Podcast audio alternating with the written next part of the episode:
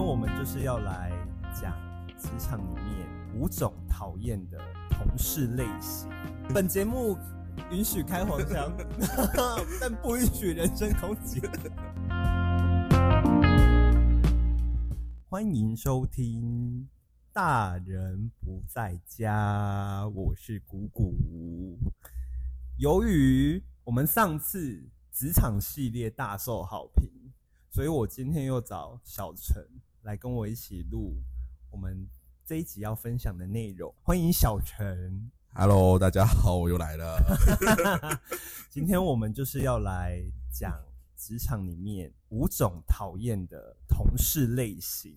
这个在我们前公司基本上很多人都中奖。对，可能到了后期，在新人眼里，我们也是一 个对我们可能也是他们眼里的那种讨人厌的同事。 对但因为为什么会特别开这一集，是因为我们在上一集职场单元里面，很多听众都觉得上下两集不够满足他们对我们前公司的想要探索我们前公司的欲望，他们想要知道更多 more。我知道有超多前同事打给我 或者密我 说，哎、你们讲的真的很好笑哎、 我说啊，你要不要一起来？他说不行啊，我还在在职因。为他们都还在水深火热当中。对我们就像那个天堂一束光照在他们的地狱，我们就像那个什么啊，沙漠中的绿洲吗？诶，不是，不能这样子。我们是海市蜃楼，他们可望不可及。对他们抓不到。 对哦我们是他们那个穷途末路上的最后一根救命草，我们只是根小稻草会断掉而已，把自己把自己讲的这么伟大。我们超伟大的。反正我们今天就是一样，我们还是会讲我们以我们前公司有遇到的一些同事，然后来分析一下，就是网络上列举出五种讨人厌的同事类型。那我们首先来讲第一个，好了，第一个我跟小陈一定都有遇到过，就是会推卸责任跟装忙。但 by the way，装忙这种事情呢，我们也我们也必须得要承认，就是我们偶尔也是会装忙啦。其实我觉得那已经变成一个现代职场必备技能。对，不是说装忙就是坏事，它有时候是保护你的好事。它是一个保护机制。对，对，不然不装忙就会忙死。因为你如果不装忙呢，今天一定会有人来请你帮他的忙，对那你就准备忙死吧。对，不然就是主管看到，哎、你好像还可以完成，那就继续加另外一个人的工作给你。对，有时候装忙是一种伪装，对，而且可以让你就是不要去接那么多不必要的工作。就是我原本以为我不用做的工作都到我头上了，对，所以这时候装忙就很重要。真的。就当主管来的时候，你就说：“哎、不好意思，我接一通那个厂商的电话，要不然就算没有电话，你也要假装接电话，就喂，你说什么啊？我现在处理。 要啊不然就是你在忙完了、呃，还有一段呢，还没忙完哦。 要不然就是主管今天问你说：“哎、小陈，你现在有空吗？没有，你现在在忙什么我在忙你上次交代的那个什么什么什么。？”但是呃，这是因为我们遇到的主管目前都基本上基本上都会就是知道说，因为他们交给我们的工作是真的很多，所以他们一定知道说我们在忙什么。但是奉劝各位职场小白，不要就是听完我们本集节目之后，你的上司或主管跟你交代什么，你就在那边说我在忙，你上次交代我什么什么东西。因为如果你今天是刚进来的新人，你用这招对付你主管，你真的准备。你准备回家喝西北 风，因为你刚进来，你根本没有什么事情呢、新人根本不会有事情做。对呀、你你如果还在那边假装接电话还什么的，我真的觉得我是主管，我也会叫你给我回家。对，我就可能说，那你就做到今天吧。，对，拜嗯拜。拜拜。那再来推卸责任，小陈，你以前你们部门有推卸责任的同事吗？我觉得业务单位还好，嗯，因为当然如果是对自己客人的事情嘛，但是如果你说如果牵扯到额外的 行政类别，可能就推脱啦。把客人推给另外一个同事哦，。不是，就是可能比如说，因为可能要做，我卡假设我跟客人签完约了，我后面要继续做别的行政的单位的东西，可能有时候行政会推回来，我们就会再把它推回去。如果当某一件事情出包的话，你们会就是你们会怎么处理？应该讲，我觉得这个事情，我之前我的主管至起码在扛责任这件事情上，我还是给他打一个有及格的分数。 起码在最后要扛的时候，他会想办法让大家去掩护。今天还帮主管们洗 白，我不能说他上礼拜请我吃饭，哦，真的、哦，没有啦，没有啦。但是我觉得，但是就是，是同事间推来推去，到最后不要扛，我主管会打，嗯但是你会我会很堵来那个同事，因为常常就发生这种事情，嗯，不能不能讲，就反正某一个男生常常交给他的所有行政类别的工作，永远到最后都是主管自己去收尾呢。我好像知道是谁， 对啊，最后呢，他我当我进来之后呢，我发现，干为什么有些动作又慢慢从我主管回流到我这身上了？啊，最后我只能把它消化。哎、在我们前公司啊，就是推卸责任是每位同事身上必发生过一次的事情。对嗯，就像以前我们专案部门，因为我们有时候会看有些同事太忙了，我们会帮他们协助一些其他工作。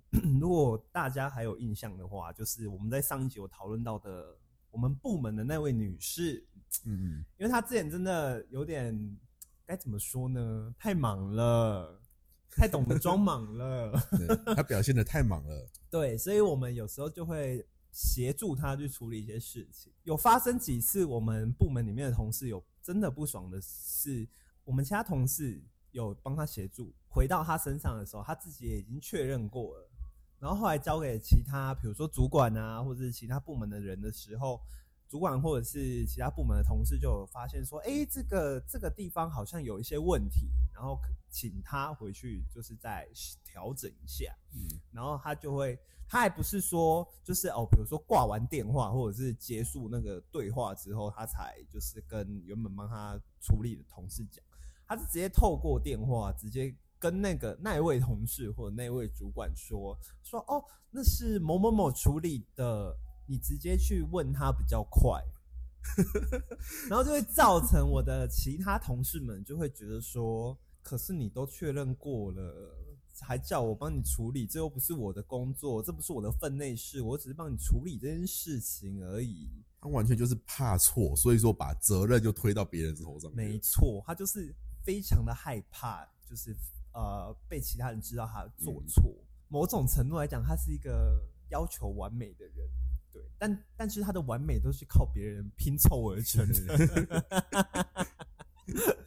对呀、，说到这个，我之前那位颜色先生，那个姓氏是颜色的，我刚刚以为你在说什么颜色啊 对，那个嗯，不能， 现在还不能开黄腔， 不然我怕被编掉。不会，本节目允许开黄腔， 但不允许人身攻击。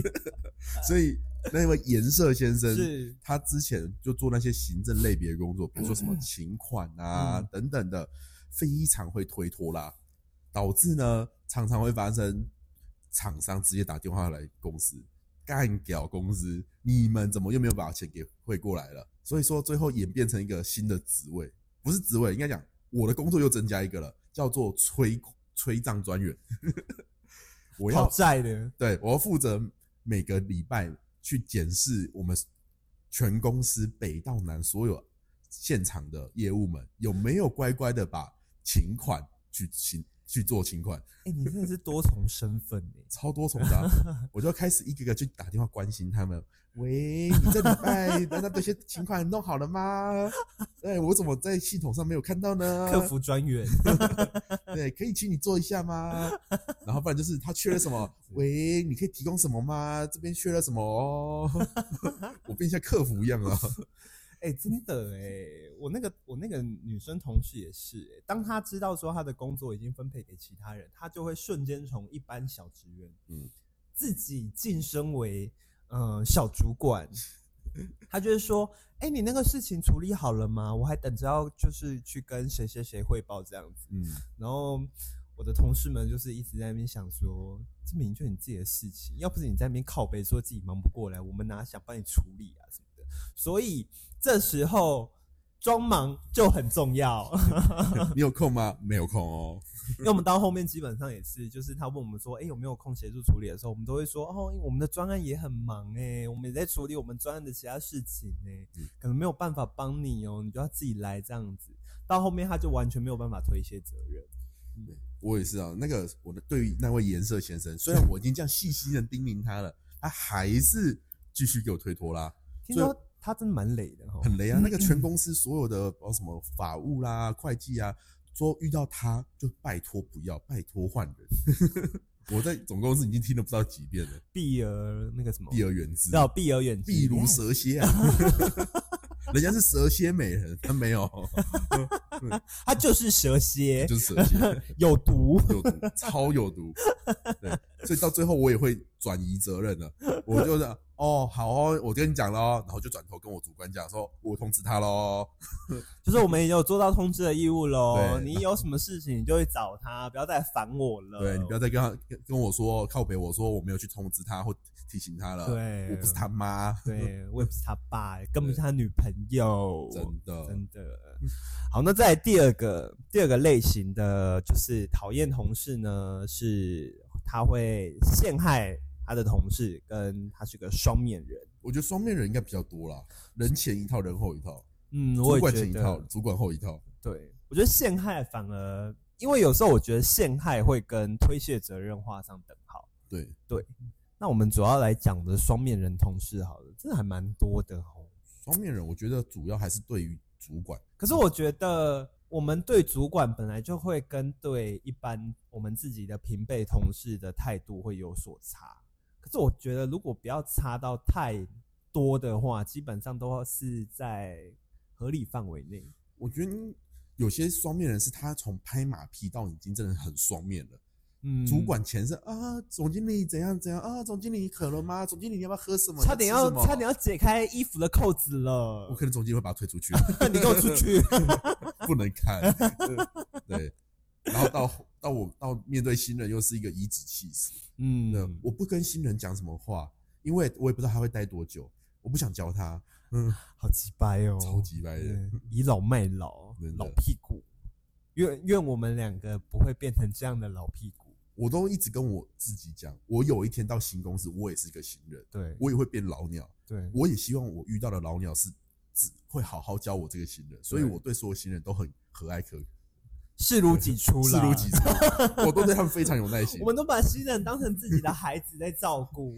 对我会先我会先转过去翻个白眼，对，然后再心平气和跟他说：“好，我再跟你说一次。”突然觉得自己才是双 面人，自己才是最双面的那种，我同事都很佩服我，说我觉得你真的很厉害，脾 气真很好。真的。我我也觉得你脾气还蛮好的，但是我只是我们只是在忍耐。我在忍耐，对，还好我那个我那个我的后来带那个新人后来被 fire 掉了，回家可能就是开瓶酒啊，抽烟。没有。当我主管问我说他行不行的时候，我直接了当跟他说不行。他不 OK，不 OK，不 OK 你赶快让他远离我的视线，对我再也不想看到他。果不其然，下礼拜我就没看到他。那这个倒还好，因为呃，我觉得双面这种事情本来就是本来就是职场的生存法则啦。哎呀，你你就算今天不想成为一个双面人，可是有些事情你还是必须去去拉下脸面去做。要不然，你老板就是付你这份薪水的人，你你不能就是你总不能跟他就是硬硬刚吧？真的，对啊，我你又记得不是我富二代，我记得我当初刚进职场第一年，我带我的一个学姐，她跟我说一句话，她说：“你不对你的主管演戏啊，会死得很惨。